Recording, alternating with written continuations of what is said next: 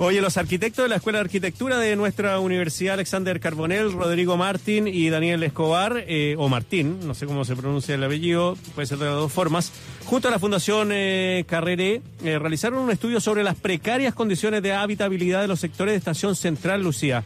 El estudio en el fanzine Migrantes Arriendo Informal en Estación Central publicado por la editorial de nuestra universidad y con apoyo del fondo VIME de, esa, de esta casa de estudios, reveló, entre otros datos, que el 40% de los dormitorios medían 9 metros cuadrados. Estamos con el arquitecto Alexander Carbonell, investigador de la Casa de Estudios de la Universidad de Santiago de la USACH. ¿Cómo estás, Alexandre? Después de esta media. Hola. Ah, ya después yo decía, esta media introducción no iba a estar, Alexandre. ¿Cómo estás? Mm, Aquí estamos, todo, todo bien dentro de lo posible. Oye, eh, a ver, primero, ¿por qué realizan esta investigación? ¿Desde cuándo tienen datos de este tema del hacinamiento? Bueno, esto lo hicimos entre el 2018 y 2019. La Escuela de Arquitectura hace rato que se venía preguntando un poco qué está pasando con el tema de los CITE y los arriendos informales.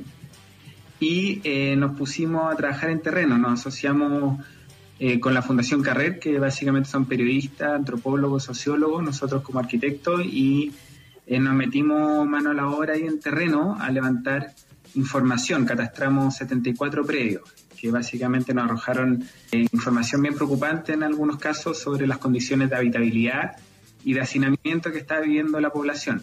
Así que ese fue el contexto, digamos, del estudio. Ya, ¿y cuáles son las cifras eh, más preocupantes que, que arrojó esta investigación?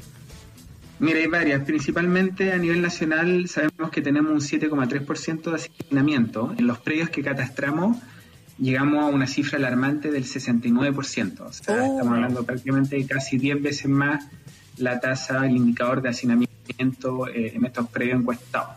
Después hay otros datos que, que son un poco complejos, digamos, de entender eh, que ocurran, digamos, pero por ejemplo un 70% de, la, de los predios que encuestamos no tienen agua caliente. De ahí hay cerca de un 60% de las conexiones son conexiones hechizas y irregulares, lo que tiene que ver también con, la, con los peligros que hemos visto también en las noticias de incendio y otras situaciones desfavorables.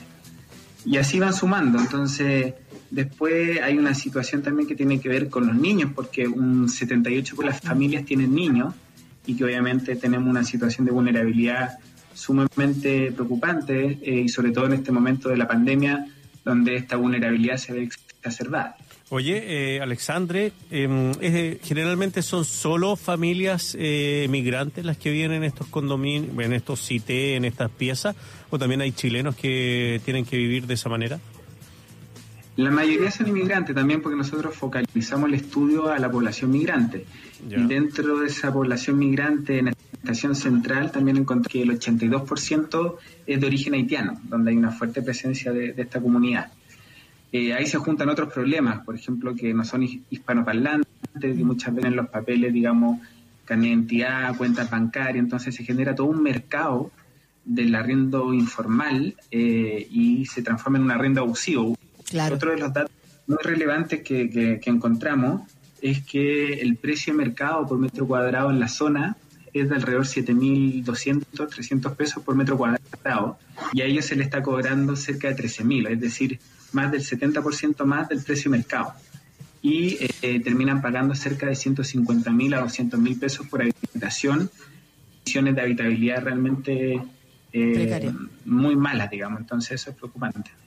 Sí, y es preocupante, como tú bien señalas, las condiciones que hay hoy de, eh, de hacinamiento en, en- medio de una pandemia, pero además en una población que, como tú bien dices, tiene no- no tiene formalidad, no tiene papeles y, y en muchos casos tienen miedo de ir precisamente a, a los órganos eh, a la institución, digamos, a recurrir al Estado para, por ejemplo, hacerse un test o que te envíen una residencia sanitaria porque tienen miedo de ser deportados en muchos en muchos casos o, o de ser detenidos y, y- y eso empeora mucho la situación.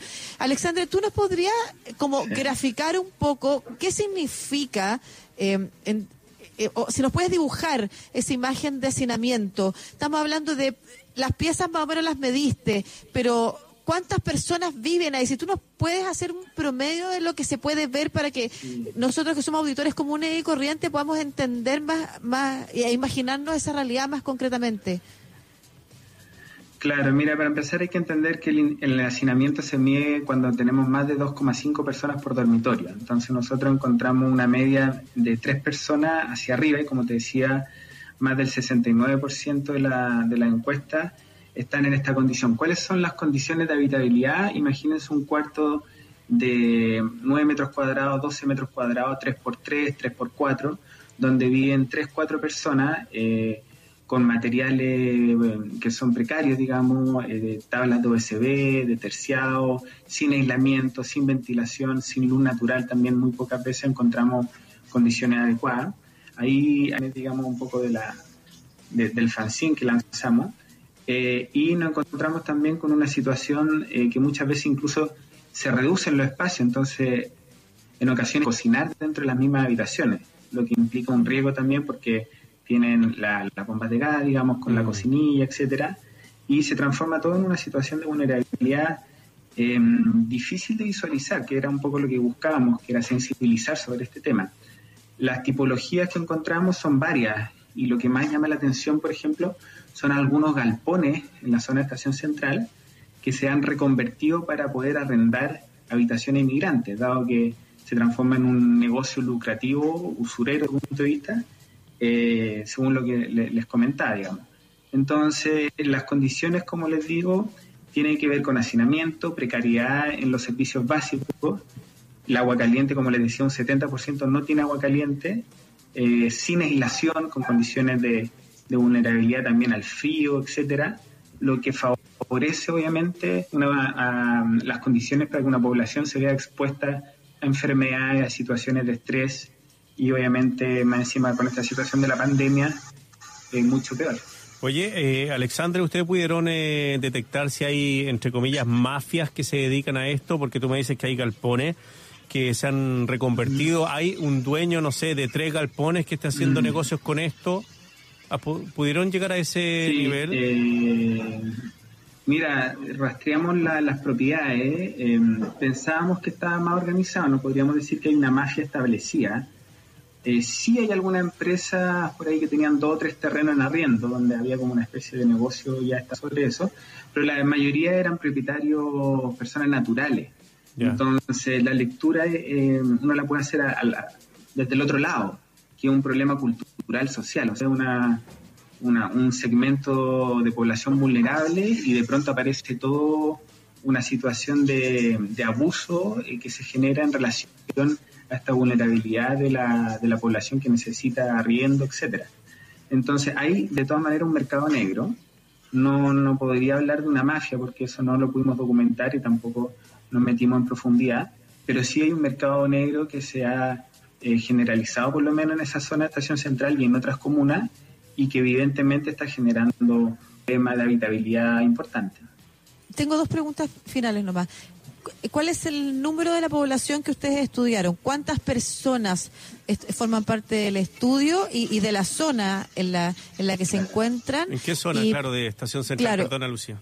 No, no, dale, está bien. Y por otro lado, si son invisibles al gobierno local. O sea, la, la municipalidad hace algo, interviene, mm. aporta, ayuda de alguna manera. Claro. Mira, Estación Central tiene alrededor de 23.000 inmigrantes, que es el 17% de la población. Nosotros eh, catastramos más o menos unas 1.500 personas, que corresponde al 6% de la población migrante de la ciudad. Eh, esto está ubicado en Estación Central, con, digamos, donde está el municipio, en esa, en esa unidad vecinales próxima es donde concentramos mayor cantidad de arriendos informales. Tuvimos contacto con la municipalidad y en ese sentido debo reconocer que ellos siempre fueron bastante transparentes, nos facilitaron las bases de datos, la colaboración. Eh, y nuestra percepción, por lo menos, es que ellos a, rato están un poco atados de mano, porque obviamente son municipalidades con, no muchos recursos, digamos. Y por otra parte, eh, lo que hacen es fiscalizar, poner algunas multas, etcétera. Pero, por ejemplo, al que arrienda estas habitaciones le sale mucho más barato pagar la multa y seguir operando. Entonces, eh, es un círculo vicioso que tiene que ver también con un problema de política pública más, a una escala más grande. Por otra parte, tenemos otro problema. Tú tienes cerca quizás de 2.000, 3.000, hasta nosotros, por ejemplo, en el estudio llegamos a 1.500 personas, este problema es más grande, podría casi alcanzar 3.000 o 4.000 personas, no las puedes desalojar y dejarla básicamente ahí en, la calle. También es un problema de dónde realojas a toda esa persona en el caso que tú quisieras cerrar estos lugares de, de arriendo informal, etcétera. Entonces es un problema mayor que nosotros no tenemos muy claro hacia dónde va la solución. Se nos ocurre que obviamente debería existir un sistema de arriendo público, así como hay vivienda pública, arrendamiento público, que pueda garantizar unas condiciones adecuadas para esta población que está buscando mejores condiciones. Sí, por claro, invertir en la construcción, en los materiales, el aislamiento. Vale, Marcelo. Sí, sí. Eh, preguntarte por último, Alexandre, si crees que si las personas, las personas que se benefician, entre comillas, que viven en esos lugares, si fueran legales, tendrían oportunidad de acceder a un mejor eh, lugar donde habitar si fueran legales el arriendo, dice. No, no, si fueran legales con sus papeles. con su carnet de identidad. Claro, por supuesto. O sea, nosotros catastramos cerca, el 80% no tenía contrato de arriendo. Y eso responde justamente a muchas veces que esta población no tiene célula de identidad, no tiene un contrato de trabajo, no tiene cuenta bancaria, entonces se ven excluidos y entramos dentro de lo que se entiende como eh, en el sentido amplio de la palabra, son marginados de, la sociedad mm. y empiezan a funcionar en la periferia o de manera externa. Entonces, por la otra parte, por ejemplo, la Estación Central tiene un fuerte comercio informal, que es la fuente de sustento de la mayoría de esta gente. Entonces, se mezclan una serie de factores ahí. Eh, sin duda el hecho de que no tengan su regular, que no estén formalmente regularizados en muchos sentidos, eh, favorece este mercado. Ahí hay un problema público, claramente.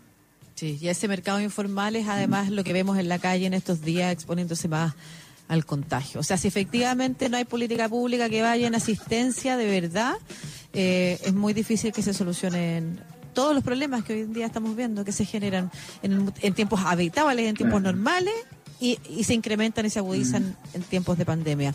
Muchas gracias, Alexandre. Que esté bien. Gracias, gracias a usted. Alexandre Carbonell, arquitecto investigador del USACH por este fanzine Migrantes Arriendo Informal en Estación Central.